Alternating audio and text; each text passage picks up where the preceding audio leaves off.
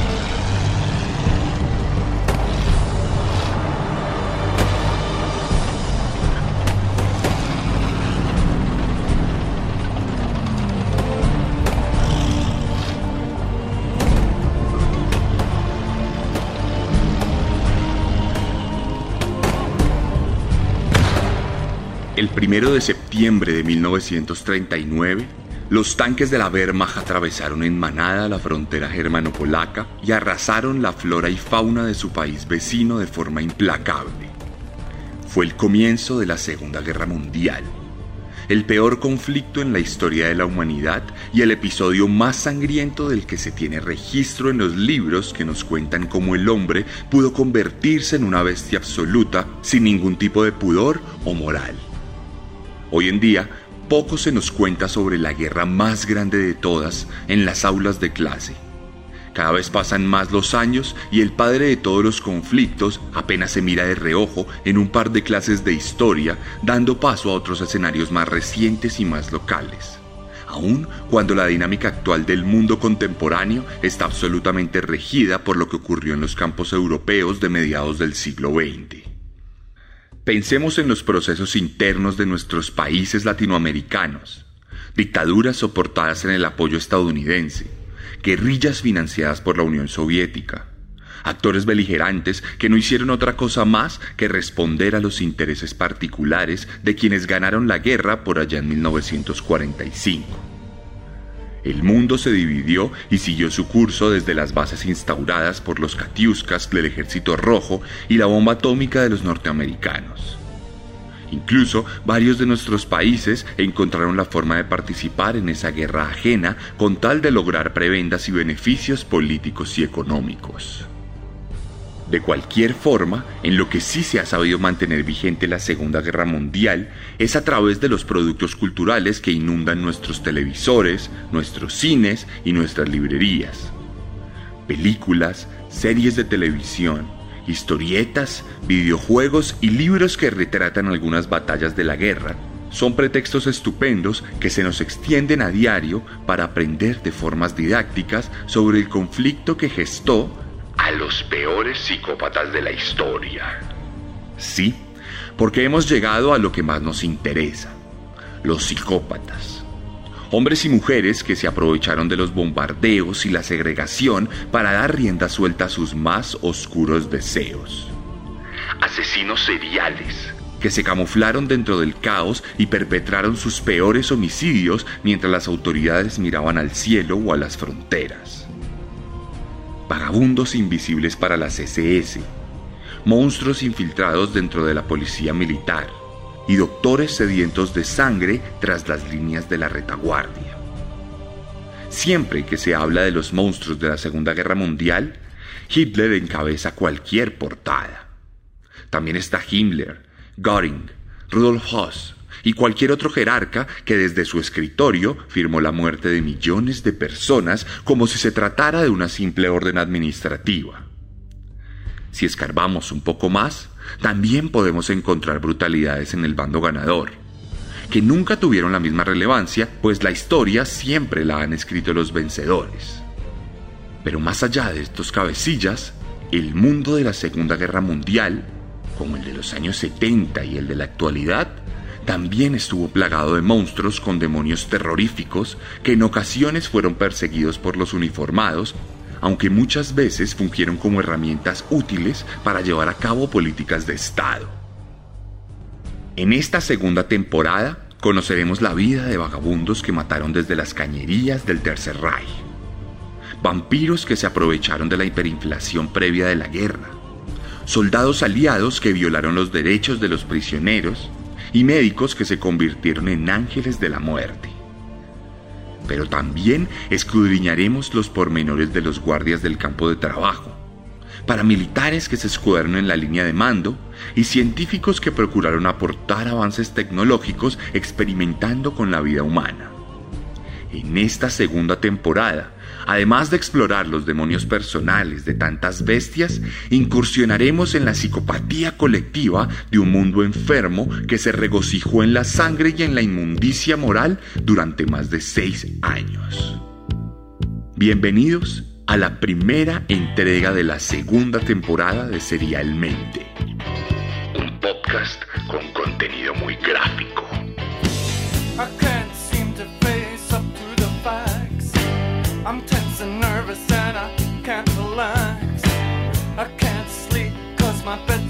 far.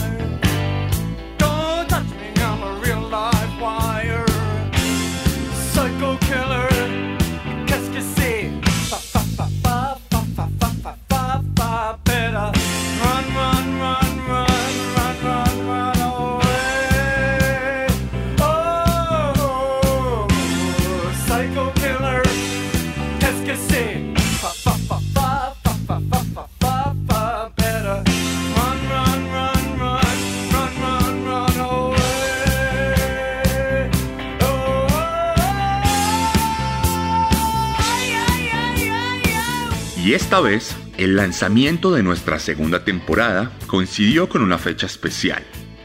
Hoy es lunes 8 de marzo y alrededor del mundo se conmemora el Día de la Mujer. Cientos de calles están plagadas de marchantes que enarbolan el color morado como la bandera por la reivindicación de sus derechos y de la igualdad que les ha sido esquiva históricamente. Una brecha que se ha venido cerrando poco a poco por cuenta de la lucha en distintos planos y la transformación de cientos de discursos, pero que aún tiene mucho camino por recorrer para llegar a un estado ideal en el que no haya prejuicios de género ni estereotipos discriminatorios arraigados en siglos de antigüedad.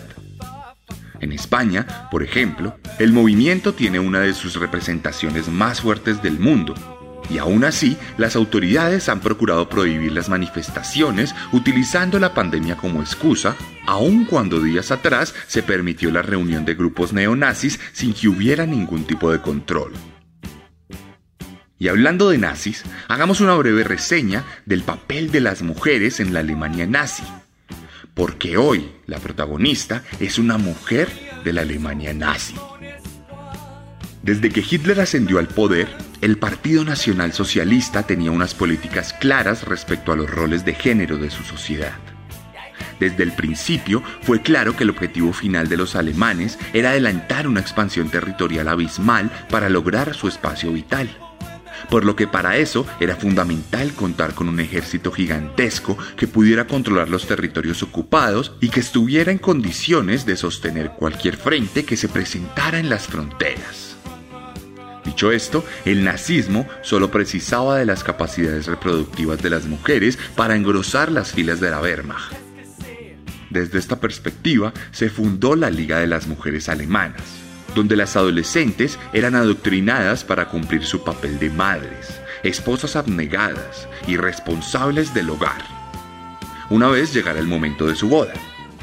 De hecho, en ocasiones se promovían sesiones de manipulación para que las jovencitas se rebelaran contra sus padres, si es que estos no se mostraban muy convencidos de las creencias del nazismo.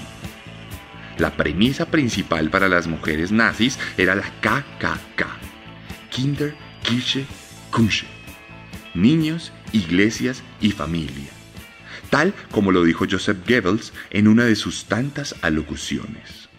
La mujer tiene el deber de ser hermosa y traer hijos al mundo. Y esto no es tan vulgar y anticuado como a veces se cree. La hembra del pájaro se embellece para su compañero e incuba sus huevos para él.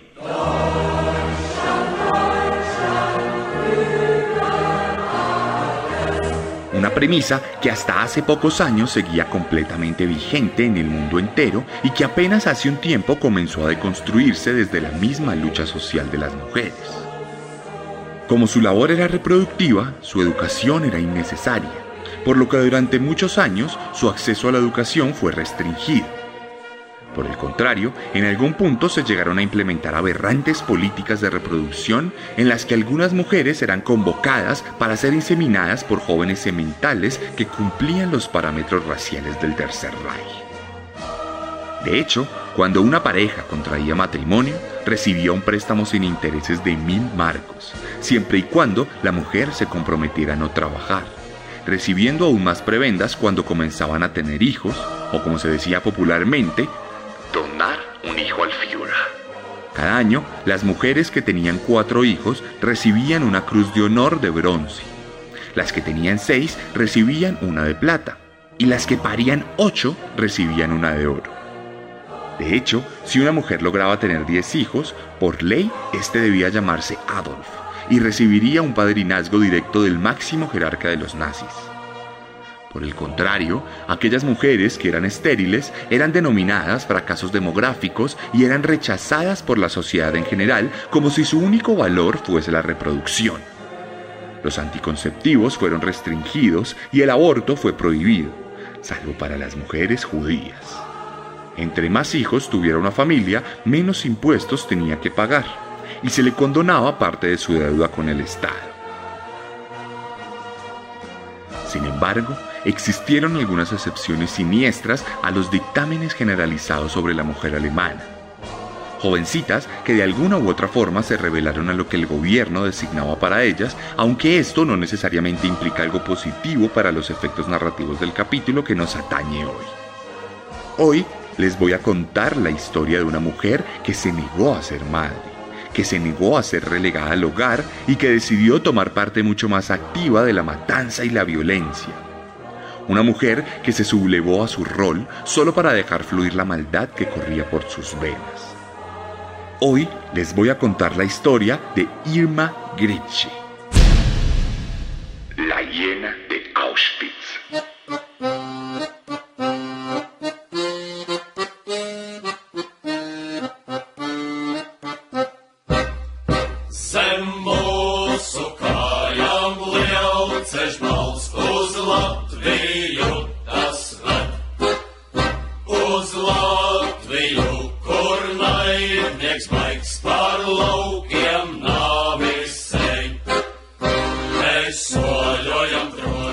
Gritsche nació el 7 de octubre de 1923 en Reschen, en lo que por aquel entonces se denominaba el Estado Libre de Mecklemburgo-Sterlitz, en lo que hoy se denomina Pomerania Occidental. La pequeña llegó al seno de una familia típica con algunos aspectos disfuncionales, compuesta por el padre, la madre y un total de cuatro hijos que crecieron con la vida rural a su alrededor dos hombres que terminaron en el ejército y dos mujeres que procuraron seguir las directrices de género que por aquel entonces se promulgaban en la República de Weimar, ese estado alemán convulso del periodo entre guerras. Irma, que fue a la escuela pública, ayudaba a su padre en su trabajo como lechero y jornalero, y asistía a su madre en todos los quehaceres del hogar propios de una casa austera alemana de la época. Por aquel entonces, la economía germana era inestable y la pobreza era algo muy común. Además, recién habían pasado unos cinco años del final de la Gran Guerra que había sumido al país germano en la miseria, además de darle a las nuevas generaciones una vergüenza colectiva alrededor de lo que representa la derrota en un conflicto. Por tal motivo, Irma nació en un ambiente convulso y hostil que contribuyó a forjar la futura personalidad de la muchacha porque en este caso yo no me atrevería a afirmar que ella nació siendo mala, pues su propia hermana afirmó en varias ocasiones que cuando iban juntas a la escuela y se presentaba alguna pelea entre mujeres, ella siempre optaba por huir del lugar corriendo, evadiendo siempre la confrontación y la violencia, como si se tratara más de una persona propensa a ser víctima que victimario. Cuando Irma tenía apenas 10 años, el Partido Nacional Socialista ascendió al poder Y con esto comenzó una reforma en la mentalidad alemana generalizada, fundamentada principalmente en el nacionalismo y el racismo desmesurado que servía para maquillar las grietas que la nación tenía por aquel entonces. Los discursos exultantes de Hitler, las marchas imponentes de los ejércitos vestidos a la moda y la paulatina recuperación económica fueron suficientes para que se erigiera una suerte de adoración por el nuevo régimen.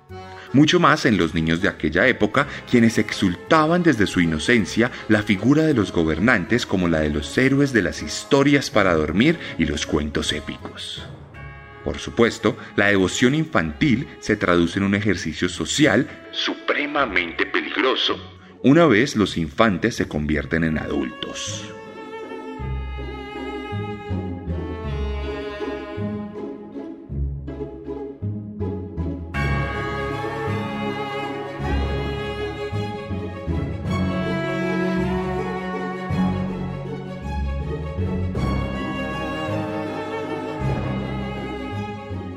En 1936, cuando el régimen ya se había comenzado a recrudecer, llegaría un nuevo episodio importante en la vida de Irma. Su mamá optó por suicidarse ante la situación que se estaba viviendo y ante los problemas maritales que sostenía con su esposo. Esta decisión terminó por impactar considerablemente la vida de la joven, quien con tan solo 13 años comenzó a comportarse como una adulta y a tomar decisiones desafiantes para su padre. La ironía del caso es que la rebeldía de Irma contra su papá en realidad implicaba una devoción incuestionable para con el régimen nazi, pues el lechero jornalero en realidad era una especie de disidente del partido y no creía realmente en los ideales promulgados por el régimen. Así como pasaba con muchos alemanes que en realidad no apoyaban ciegamente a sus gobernantes, pero que preferían guardar silencio y viajar con la marea para salvar el pellejo. Desde la muerte de mamá, Irma comenzó a mostrar un desinterés particular por las clases, hasta que dos años después, en 1938, a sus 15 años, decidió abandonar definitivamente sus estudios en afán de hacer parte de la Liga de las Mujeres Alemanas, algo que su papá le había prohibido rotundamente, por lo que tuvo que conformarse con trabajar en un par de granjas al tiempo que la Segunda Guerra Mundial daba inicio. Irma sabía que para aquellas alturas no podía prestar sus servicios al ejército alemán dentro del campo de batalla. Así que al cumplir 17 años intentó volverse enfermera, pero no lo logró, debido a las dificultades que esta labor representaba. Entonces decidió trabajar en un hospital donde contribuyó en diferentes labores administrativas y en ocasiones como asistente del cuerpo médico por lo que nuevamente intentó convertirse en enfermera sin que la oficina de trabajo del Tercer Reich se lo permitiera. Pero durante este tiempo pudo fraternizar de cerca con los milicianos de la SS, el ejército paramilitar de Hitler, y se terminó de enamorar completamente de todas las doctrinas que se le inculcaron desde pequeña. Entonces, la pequeña niña que le tenía miedo a la violencia, estaba próxima a convertirse en un auténtico monstruo.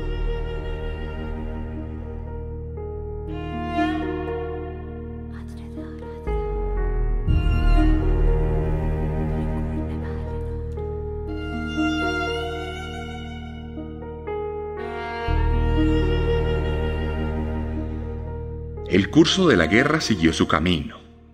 Las huestes alemanas invadieron toda Europa occidental, el norte de África y parte de Rusia. El mundo sucumbía ante el poder inconmensurable de la Wehrmacht. Pero para poder abarcar tantos kilómetros se necesitaba una gran cantidad de soldados, por lo que los hombres comenzaron a escasear poco a poco en el territorio alemán. Entonces, en 1942, cuando Irma tenía poco más de 18 años, las SS publicaron una convocatoria de mujeres para trabajar en los campos de concentración como asistentes de guardia. En este punto, Irma ya se había dado a conocer en el mundo militar por su trabajo en el hospital razón por la cual fue fácil para ella acceder a este reclutamiento recibiendo un uniforme de las SS, el cual portó con decoro cuando fue a su casa a contarle a su papá sobre su nueva ocupación. Entonces el señor Gritsche estalló en cólera y recriminó fuertemente a la muchacha por su decisión, llegándola a echar de la casa de forma definitiva. Y fue ahí cuando la joven definitivamente rompió su vínculo familiar y abrazó totalmente a su nueva familia, el Tercer Reich. Pues su reacción luego de ser echada de casa fue denunciar a su propio padre ante el régimen y señalarlo como un opositor político. Razón por la cual éste fue capturado y enviado a prisión luego de recibir una condena considerable. De cualquier manera, Irma no iba a necesitar un hogar donde dormir pues desde entonces pasaría sus noches bajo el techo de distintos campos de trabajo forzado en Alemania y Polonia. Su entrenamiento comenzó en las inmediaciones de Ravensbrück, donde pasó un par de meses aprendiendo el entrenamiento básico de cualquier guardia de las SS, tácticas de vigilancia, manejos de armas letales y no letales, control de perros entrenados y métodos diversos de tortura para castigar a los presos según la falta que hubiesen cometido. En este último punto, Irma mostraría un talento particular y una predisposición natural por la violencia, por lo que sería recomendada para entrar como guardia en Ravensbrück, el campo de concentración exclusivo para mujeres ubicado al norte de Berlín, donde solían llevar a presas políticas y mujeres judías que en su mayoría trabajaron como esclavas para el conglomerado de empresas Siemens. Allí, Irma demostró sus habilidades de forma excepcional. El control que esgrimía sobre las reclusas era admirado por los directores del lugar y la brutalidad con la que trataba a sus subalternas le permitió ascender prontamente entre sus compañeras para ganar el favor de los directivos y de las SS mismas. Por esta razón fue transferida a Auschwitz, donde forjaría la leyenda que la volvería tristemente eterna.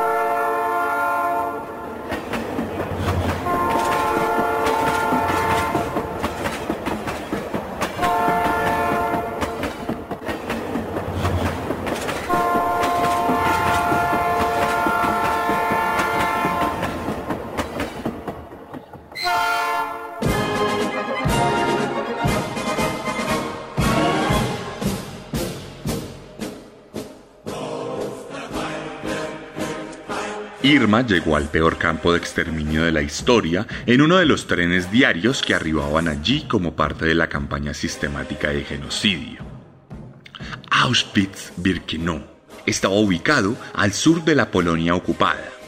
Allí fueron enviados más de 1.3 millones de prisioneros, de los que murieron casi el 90% varios de los cuales fueron esclavos para la industria alemana, de la cual hoy sobreviven varias empresas. El mítico arco de bienvenida que adorna la entrada de Auschwitz todavía permanece en pie hoy como una suerte de vestigio de recuerdo obligado para que nunca más se repita lo ocurrido, además de ser inmortalizado en varias películas como La lista de Schindler. Allí mismo arribó Irma Gritschi en 1943, impactando con su belleza a los prisioneros y a los demás guardias, quienes quedaron boquiabiertos con la presencia de una mujer que encarnaba todos los requisitos estéticos de la Alemania nazi, y que además se mostraba como una fervorosa seguidora de las doctrinas del Führer. Cuestión que en pocas semanas Irma se ganó un lugar en el campo de concentración por su trabajo dedicado y sus esfuerzos exagerados por cumplir el mandato del lugar. Esto, traducido de forma más directa, quiere decir que Gritschi fue una auténtica bestia en el campo de mujeres. Tenía un gusto predilecto por el látigo, el cual utilizaba muy hábilmente para controlar a las reclusas además de que bajo su guardia la efectividad productiva del campo se multiplicaba y los problemas logísticos se reducían, razón por la cual obtuvo el cargo de Aufsherring. Y entonces la leyenda se escribió con letras de sangre judía y gitana.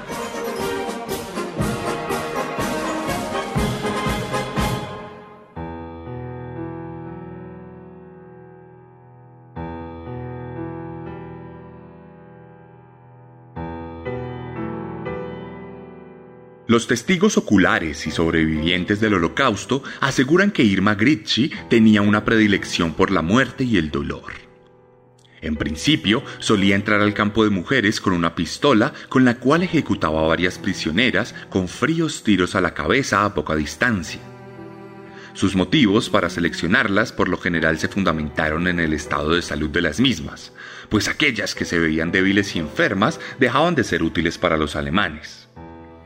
Sin embargo, en otras ocasiones entraba para buscar a las mujeres más fuertes y bellas y las torturaba frente a las demás como una definición desafiante de competencia y de belleza, así como un manifiesto de superioridad como la reina del campo. De hecho, es bien sabido que una práctica común era entrar con un látigo corto y obligar a las mujeres más voluptuosas a desnudarse frente a ella para luego azotar sus senos de forma brutal hasta que la piel de estos se desgarrara, convirtiéndolos en una masa tumefacta de carne viva, que por lo general terminaba por ocasionar infecciones que, dadas las condiciones del campo, dejaban como resultado la muerte lenta y dolorosa de la víctima. Pero la brutalidad no terminaba aquí. En otras ocasiones se sabía que a Irma le gustaba llevar a dos perros grandes y hambrientos, los cuales entrenaba para alimentarse de carne humana, por lo que les daba la orden de atacar a las reclusas y literalmente comérselas frente a los ojos incrédulos de los demás prisioneros. Y hablando de ojos, en otra ocasión se dice que la mujer le sacó los ojos a una jovencita luego de que la viera hablando con un prisionero del campo masculino a través de la reja electrificada. Por lo que la adolescente comenzó a recorrer el piso de Auschwitz con las cuencas vacías y escarlatas, hasta que otro guardia la ejecutó más por pena que por maldad. A la hiena de Auschwitz le gustaba variar la forma en que asesinaba llegando incluso a asfixiar a una prisionera con sus nalgas, cuando luego de golpearla en varias ocasiones, la tirara al piso y se sentara sobre ella hasta que su cara se volviera azul, tal como lo relataron varios testigos. Dadas las circunstancias, no se tiene registro exacto de los asesinatos cometidos por Gritje, pero las investigaciones nos arrojan un terrible promedio de 30 personas al día mucho más de lo que alguna vez cualquier protagonista de Serialmente ha llegado a alcanzar. Todo esto lo hacía con un tremendo placer en su cara, tal como lo aseguró una de sus víctimas.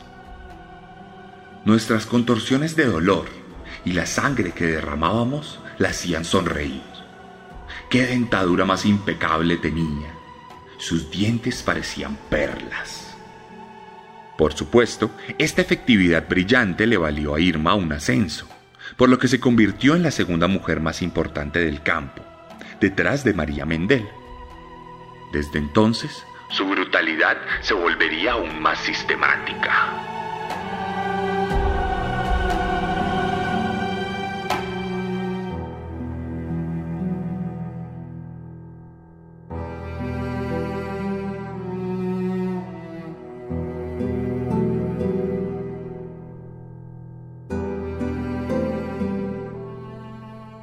Para el año de 1944, cuando Irma tenía 21 años y Alemania ya tenía asegurada su derrota en la guerra, fue promovida a Rapport Führerin y desde entonces comenzó a codearse con los grandes personajes del campo, entre los que se encontraba el famosísimo Dr. Mengele, quien tendrá un capítulo dedicado en esta segunda temporada de Serialmente.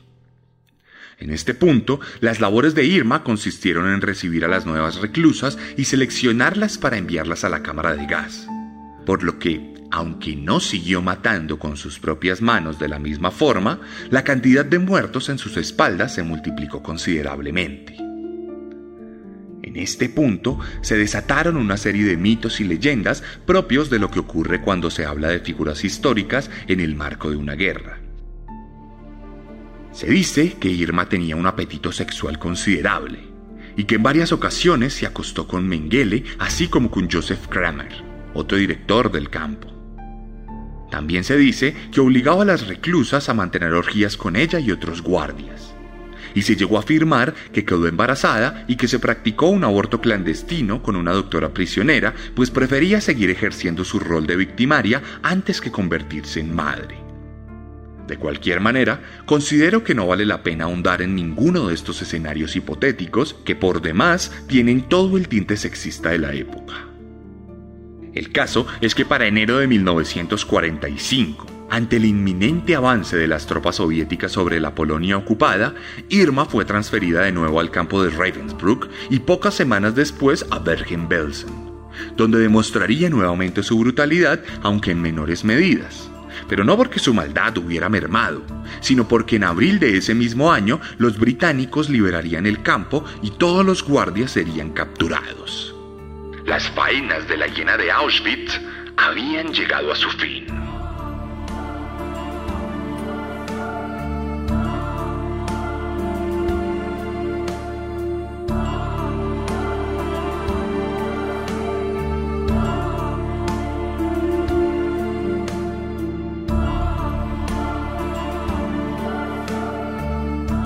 Su detención estuvo acompañada de la de otros 40 oficiales quienes afrontaron un juicio colectivo a lo largo del resto de 1945. Las autoridades británicas allanaron la casa de la jovencita en busca de pruebas y se encontraron con elementos incriminantes y aterradores como objetos personales de varios prisioneros y un par de lámparas hechas de piel judía.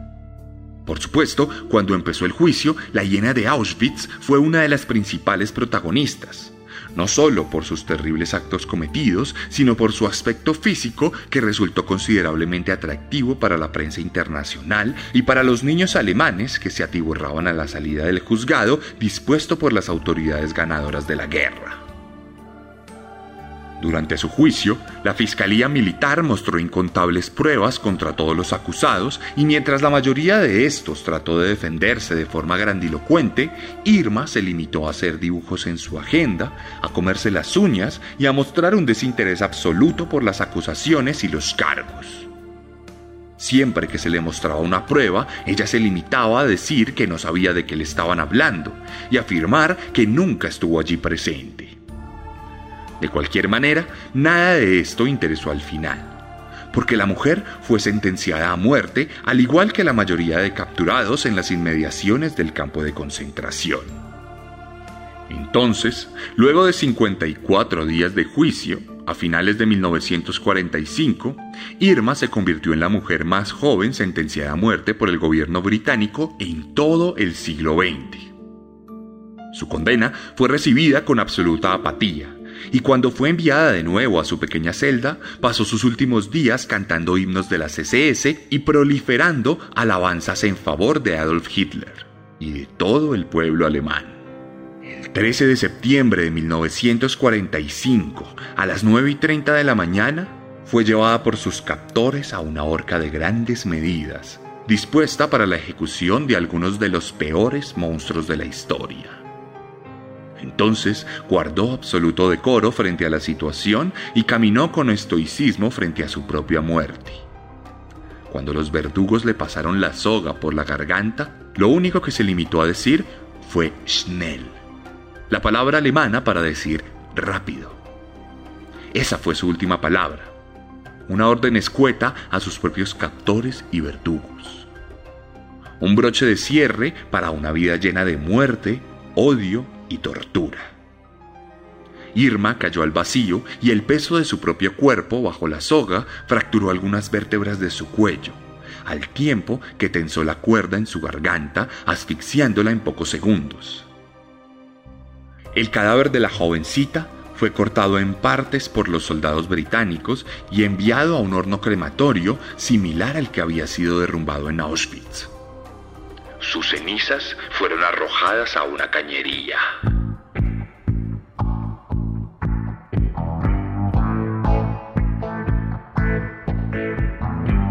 I can't seem to face up through the facts. Turned so nervous and I can't relax. I can't sleep cause my bed's on fire. Don't touch me, I'm a real life wire.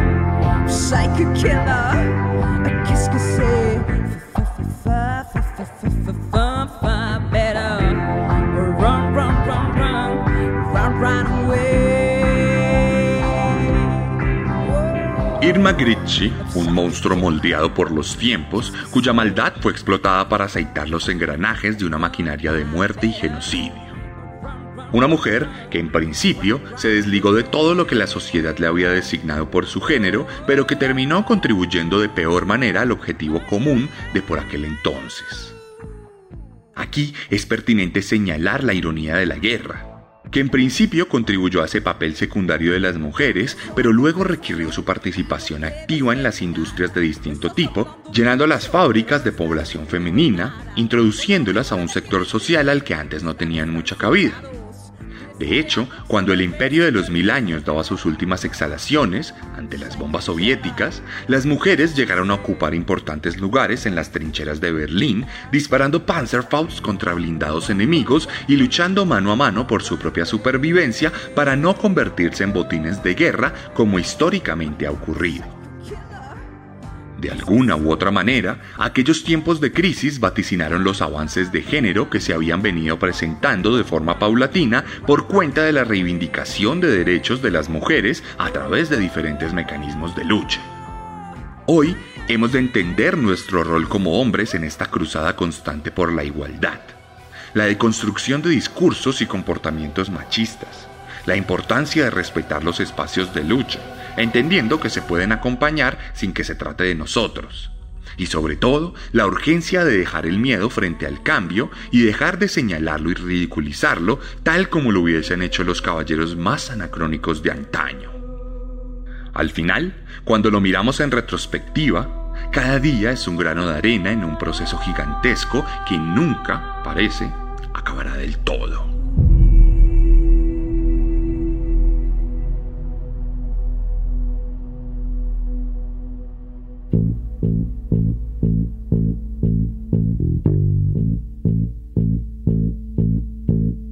Y esta fue la primera entrega de Serialmente en su segunda temporada.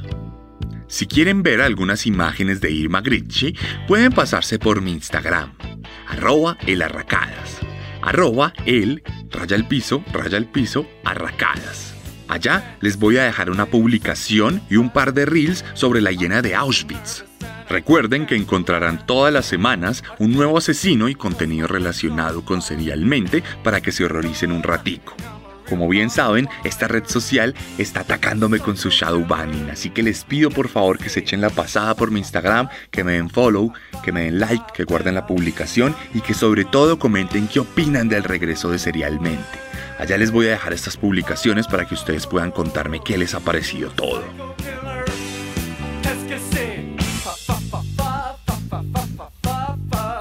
Recuerden que si les gustó este podcast, pueden ayudarlo compartiéndolo con sus amigos, compartiéndolo en sus redes sociales, para que cada vez más gente haga parte de la comunidad serial.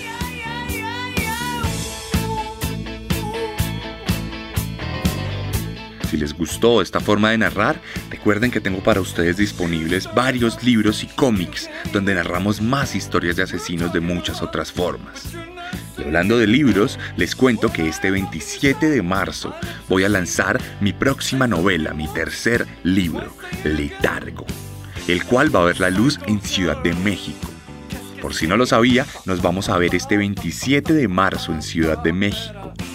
Allí vamos a tener un evento en el Centro Cultural Futurama, donde podremos vernos, firmar sus libros y tomarnos una foto.